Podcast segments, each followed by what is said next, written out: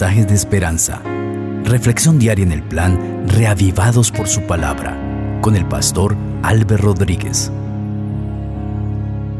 Un saludo cordial queridos amigos. Hoy nos encontramos para leer el capítulo 19 del libro de Deuteronomio en el plan Reavivados por su palabra. Vamos a pedir la dirección de nuestro Padre Celestial. Querido Dios, en esta hora damos gloria a tu santo nombre por la oportunidad de acercarnos al texto bíblico. Habla nuestro corazón, Señor. Donde quiera haya un hijo tuyo, escuchando el mensaje, que allí tu Santo Espíritu se manifieste poderosamente para infundir sabiduría y poder entender el texto bíblico. En tu nombre maravilloso oramos. Amén. Así dice la palabra del Señor. Cuando Jehová tu Dios destruya a las naciones cuya tierra Jehová tu Dios te va a dar, y tú las heredes y habites en sus ciudades y en sus casas, apartarás tres ciudades en medio de la tierra que Jehová tu Dios te da para que la poseas. Arreglarás los caminos y dividirás en tres partes la tierra que Jehová tu Dios te dará en heredad, a fin de que el homicida huya allí ese es el caso del homicida que podrá huir allí y salvar su vida. Aquel que hiera a su prójimo sin intención y sin haber tenido enemistad con él anteriormente, como el que va con su prójimo al monte a cortar leña y al dar su mano el golpe con el hacha para cortar algún leño, se suelta el hierro del cabo y da contra su prójimo y éste muere aquel podrá huir a una de estas ciudades y salvar su vida. No sea que el vengador de la sangre, enfurecido, persiga al homicida, lo alcance por ser largo el camino y lo hiera de muerte, cuando no debía ser condenado a muerte por cuanto no tenía enemistad con su prójimo anteriormente. Por tanto, yo te mando que separes tres ciudades y si Jehová tu Dios ensancha tu territorio, como lo juró a tus padres, y te da toda la tierra que prometió dar a tus padres, siempre y cuando guardes todos sus mandamientos que yo te prescribo hoy para ponerlos por obra, que ames a Jehová tu Dios y andes en sus caminos todos los días, entonces añadirás tres ciudades más a estas tres para que no sea derramada sangre inocente en medio de la tierra que Jehová tu Dios te da por heredad, y no seas culpado de derramamiento de sangre.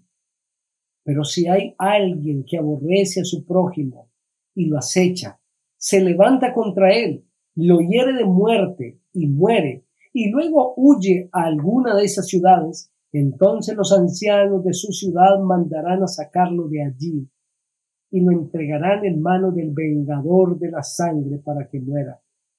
No lo compadecerás.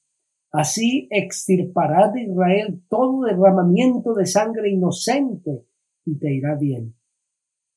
En la heredad que poseas en la tierra que Jehová tu Dios te da, no reducirás los límites de la propiedad de tu prójimo que fijaron los antiguos no se tomará en cuenta a un solo testigo contra alguien en cualquier delito ni en cualquier pecado en relación con cualquier ofensa cometida.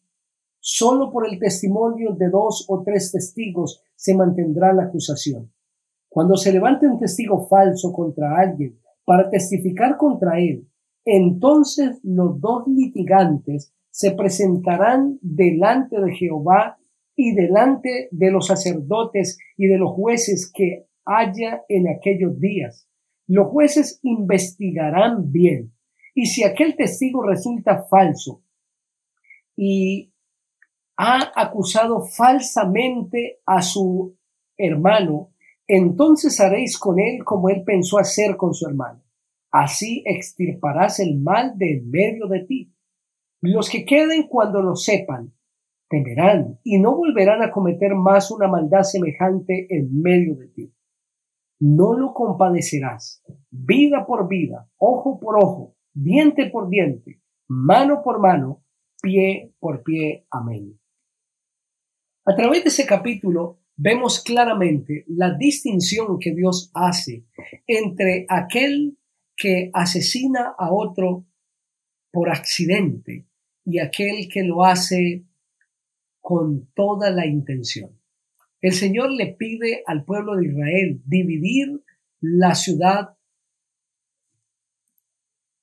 El Señor le pide a los israelitas dividir el territorio en tres partes. Esto es a los que estarán acampando después del Jordán, al otro lado del Jordán. Lo mismo ya lo hizo el Señor con los que se quedaron antes del Jordán.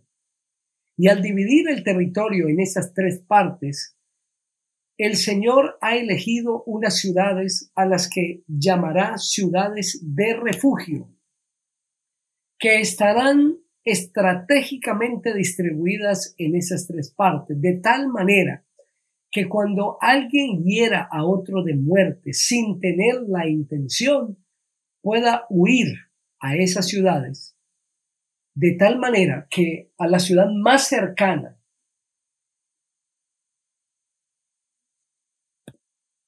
de tal manera que en la ciudad más cercana encuentre solución encuentre refugio para conservar su vida. Puesto que si el vengador en medio de su enojo, de su ira, le alcanza en el camino, le quitará la vida y no era digno de muerte porque fue un accidente. Mientras se hace un proceso aclaratorio de juicio, se debe proteger la vida de quien asesinó al otro o quien le quitó la vida más bien de quien le quitó la vida a su compañero, a su prójimo, a su hermano, sin tener la intención. De esta manera, el Señor le indica al pueblo que ha de tener compasión con aquellos que sin intención obraron incorrectamente con su prójimo. Le quitó la vida a aquel que estaba a su lado. Pero no es el mismo trato que el Señor pide darle a aquel que sí lo hace con intención, que con mano levantada, que con el deseo de asesinar a su hermano le asesina. Aunque huya a la ciudad de refugio, debe ser sacado de la ciudad y debe ser juzgado de acuerdo a la siguiente ley. Vida por vida, ojo por ojo, diente por diente, mano por mano, pie por pie. Es decir, si asesinó, debe ser asesinado. De esta manera Dios quiere que el pueblo de Israel entienda que ninguno tiene la libertad de ejecutar la vida de su prójimo. Ninguno tiene la libertad otorgada por Dios de quitarle la vida a otro. Esto no está en la competencia del ser humano. El único que puede decidir sobre la existencia del ser humano es el creador, del cielo y de la tierra. Por eso el asesino que lo hace con intención debe ser castigado. El que lo hace sin intención debe ser atendido con misericordia.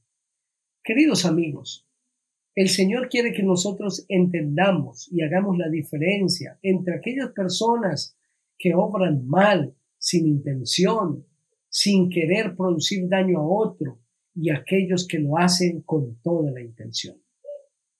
Pero el Señor también quiere que nosotros seamos misericordiosos, así como lo era aquellas ciudades de refugio. El Señor quiere que nosotros comprendamos que al pecador, a quien ha obrado mal, se le ha de tratar con refugio. Se le ha de tratar con misericordia, puesto que tenemos a un Dios misericordioso. Seguramente estoy hablando para alguien que sin querer obrar mal, ha obrado, ha hecho daño, sin la intención de hacerlo. Quizás le ha hecho daño a sus seres amados, aquellas personas que están a su lado. Pídele perdón al Señor y pide la clemencia de Dios. Pero quizás estoy hablando también a alguien que en, en un momento de enojo, quizás movido por la venganza, por el deseo de cobrar lo que otro le hizo a un ser amado, que le quitó la vida o hizo mal a su prójimo y ahora está pagando las consecuencias. Pídele perdón al Señor porque Dios también tiene misericordia de ti. El Señor te perdonará. Es un Dios clemente, misericordioso, que a pesar de tus faltas envió a su Hijo, nuestro Señor Jesucristo, a morir en la cruz del Calvario por ti. Y si tú te arrepientes delante de Él, le pides perdón al Señor y le dices, Señor, límpiame de estas malas acciones, dame un nuevo corazón, sálvame, Señor, el Señor lo hará. Él lo hará en tu vida, querido amigo. No importa tus faltas, el Señor puede perdonarte. El Señor puede limpiar tus pecados y redimirte para gloria de su bendito nombre. Quiero invitarte para que hoy ore conmigo pidiendo la dirección de nuestro Padre Celestial. Querido Dios, muchas gracias te damos en esta hora, Señor, porque nos das la oportunidad de la vida. Quiero pedirte, Padre, que donde quiera haya un hijo tuyo, Señor, que en esta hora esté clamando, pidiendo perdón. Que en esta hora, Señor, el Espíritu Santo pueda llegar a su vida y a través de tu Hijo, nuestro Señor Jesucristo, tú puedas otorgarle perdón y salvación en Cristo Jesús. Gracias, Señor, por escucharnos. En Cristo, quien es nuestro amante Salvador. Amén. El Señor te bendiga en este día.